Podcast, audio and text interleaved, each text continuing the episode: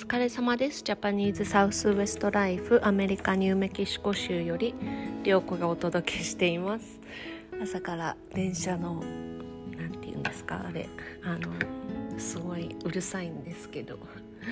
もう毎日毎日うるさいんですけど久々に買い付けに来た日本の方にあの電車ってどれぐらいの頻度で通るんですかって言われて えー、っともうなんかずっと通ってる感じがしますねって言ったらもうなんかあの電車の汽笛の音を聞くとアメリカに来たなって感じするんですよね。って言ってて。ああなるほどね。って思って。いつももううるさいうるさいと思ってた汽笛の音もやっぱりなんかアメリカンな感じなんだなと思って。もう本当にねうるさいんですよ。もう分かったからっていうぐらいねすごい鳴らすんですけど。それがねあの特に昼間なんかになるとねあの電車がこう何て言うんですかね。そこで止まるんですよねギャラップのこの駅で。だからもう電車がそこで立ち往生しててもずっと踏切が開かないってもう1時間ぐらい開かなかったりするのでもうお昼にですね踏切を渡るかどうかっていうのはもう賭けみたいな感じで。でもう電車がいるって思ったらすぐに引き返すぐらいねの感じの電車の あのギャラップの電車風景なんですが、まあ、そんな朝からうるさいです。えーとなんとえー、大きなニュースがありましたけれどもこれ結構前なんですかね。先週でしたね。出たのがね水際対策が緩くなって、えーと、9月の7日から、えーと、ワクチンの証明を持っていればあの入国時帰国時のその陰性証明がいらなくなったということでそれこれはねあの結構みんな何て言うのかなアメリカに来て帰る時に一番困る問題ででどこでテストを受けるかとか何時間後になどうやってテストの結果が来るのかとかそういうのがね結構みんな不安でだから来れないっていう人が多かったんですけれども9月7日からそれがなくなるっていうことなのでワクチン証明があればもう何の問題もない、えーとアメリカに来るのはもちろん問題がないしエスタをしてればね問題ないし、えーと、帰るのも日本に帰るのもあのワクチン証明があれば全然問題なくあの陰性証明を取ることもないっていうことで今はですねまだ結構ね今回のインディアンマーケットでもうどうしても来たいっていうので頑張ってきた人がいるんですけれども、その人たちはまだやっぱり陰性証明を取らなきゃいけないから空港に行ってえっと、そのコロナのテストを受けてであの結果をもらってその結果をあのアプリに貼り付けてでその何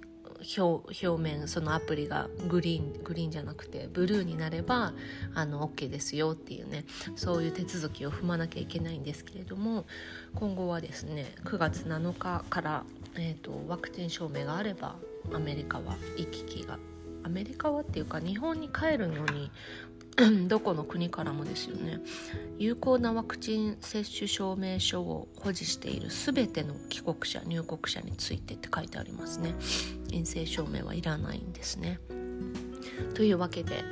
だいぶ、あのー、海外旅行がしやすくなるんじゃないかなって思いますが、えーと最近はですね何をしてるかというとですね最近なんかあの、まあ、インディアンマーケットが終わると結構一段落。そのインディアンマーケットが終わった あの忙しい1週間が終わるとですねなんかこう1年の一段落っていう感じなんですが。であのー、ちょっとねこうずっと気になってたことをいろいろ直そう直したりあの変えようと思っていてこう例えばなんか iPad が古いから買い直したりとか、あのー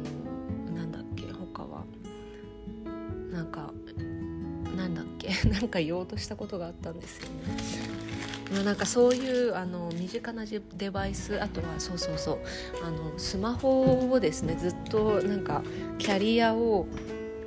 なんか日本でいうドコモみたいなところをずっと使ってたんですけども、まあ、高いんですよ。とにかく月々の料金が高くて。で他のキャリアは安いっていうのを知ってたんだけどでもうちのエリアで使えるかどうかがちょっと分かんなかったのでそのそれをですねちょっともう試してみようっていうことでもう試したり。なんかそういうことって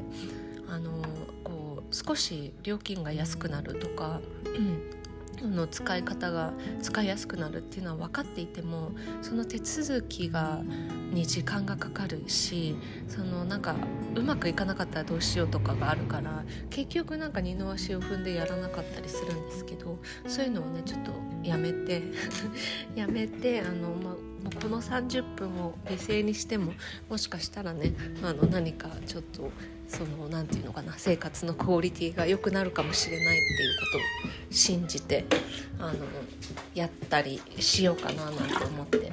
そんな感じでスマホを新しいのに変えてみたり、えーと、キャリアをですね変えたりとかあとはそう車をねねあの変えたんですよね。車を変えたりとか、まあ、そんな感じでなんかいろいろねいろいろなものをこうん、新調しています。まあそういう感じでこう何て言うのかな。生活の質が上がるっていうのをね久々にああそうだよねと思って。もうなんか本当にちっちゃいことだだけどこうなんかねそのスマホをアップグレードしたとかそれだけでこうなんかねあのちょっとしたストレスがなくなったりするのであこういう風なことって大事だななんて思ったりします。はい そんな感じであの9月はですねえーと、インディアマーケットが終わると9月はあのナバホネーションフェアっていうのがあってそれも結構ナバホの人たちはあのウィンドウロックウィンドウロックでやるんだっけ？ちょっと忘れちゃったんですけど、まあ、メインはねウィンドウロックっていうそのナバホネーションの中心なんですけれどもそこでやるあのパレードとかあとはロデオもあるしそれウィンドウロックでもそのアートショーみたいなのがあったりとかあとはダンスとかそういうのもあるのでそれが9月の第1週なんですね。で第3週にえーと、ステイトフェアっていう州全体のお祭りみたいなのがあってそこに何て言うんですかねあのカーニバルっていう遊園地みたいなものがあってなんかステイトフェアに行かないと食べられないものっていうのがね結構あったりそれはもう全部ジャンクフードなんですけれどもあのカーリーフライとかあのフライドポテトがなんかもうポテト丸ごと揚げたみたいなフライとかあとはなんかなんだっけな。なんかそういうもうとにかく揚げたもの。とにかく揚げたものとかなんかバーベキューとかそういうねあのフードスタンドが出てなんかそのステートフェアあとはターキーレッグ。七面鳥のその足のあのディズニーランドとかにあるやつ。あれをねあれもなんかステートフェアのターキーレッグってすごい美味しくてターキーレッグだけを食べにステートフェアに行くっていうぐらいの人がいるほどあのなんですね。なのでこうなんかステートフェアにはちょっとみんななんとなく行きたいなみたいな気持ちがあるで特に子供だとねあの遊園地があるからもう何て言うのかな。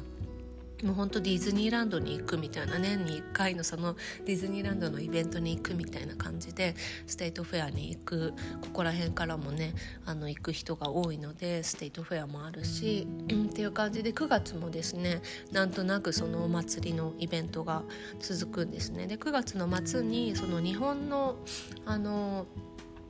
団体がやってる秋祭りっていうのもあってそれもあのなんか何て言うのかなコスプレの大会とか そういうのがあったりするのでそれもねうちらは行くのでなんかまだまだ9月はちょっとお祭り気分でであの9月末になったらもうなんか冬が来たなっていう感じですね。であのまだ決定してないんですけれども私の娘のですねなんかその儀式をどうどうやらやるかもしれないっていうことでまだそれが決まってなくてなんかそれもですね時期とかはメディスンマンが決めるので、まあ、うちはあのスティーブはクリスチャンなのでこの儀式っていうのが多分一生に一回の儀式ナバホ族の儀式 になるんじゃないかなって思うんですが、まあ、それはねまた時期などが決まったらあの ここでねお知らせしようと思うんですけれどもそれがですね4日間の儀式になって、まあ、どういう形でねやるかとかはねいろいろ教えてもらってあの準備してるんですが、まあ、それは日にちが決まったら本格的にまた焦り始めるっていう感じで っていう今でございます。はい、というわけでまた。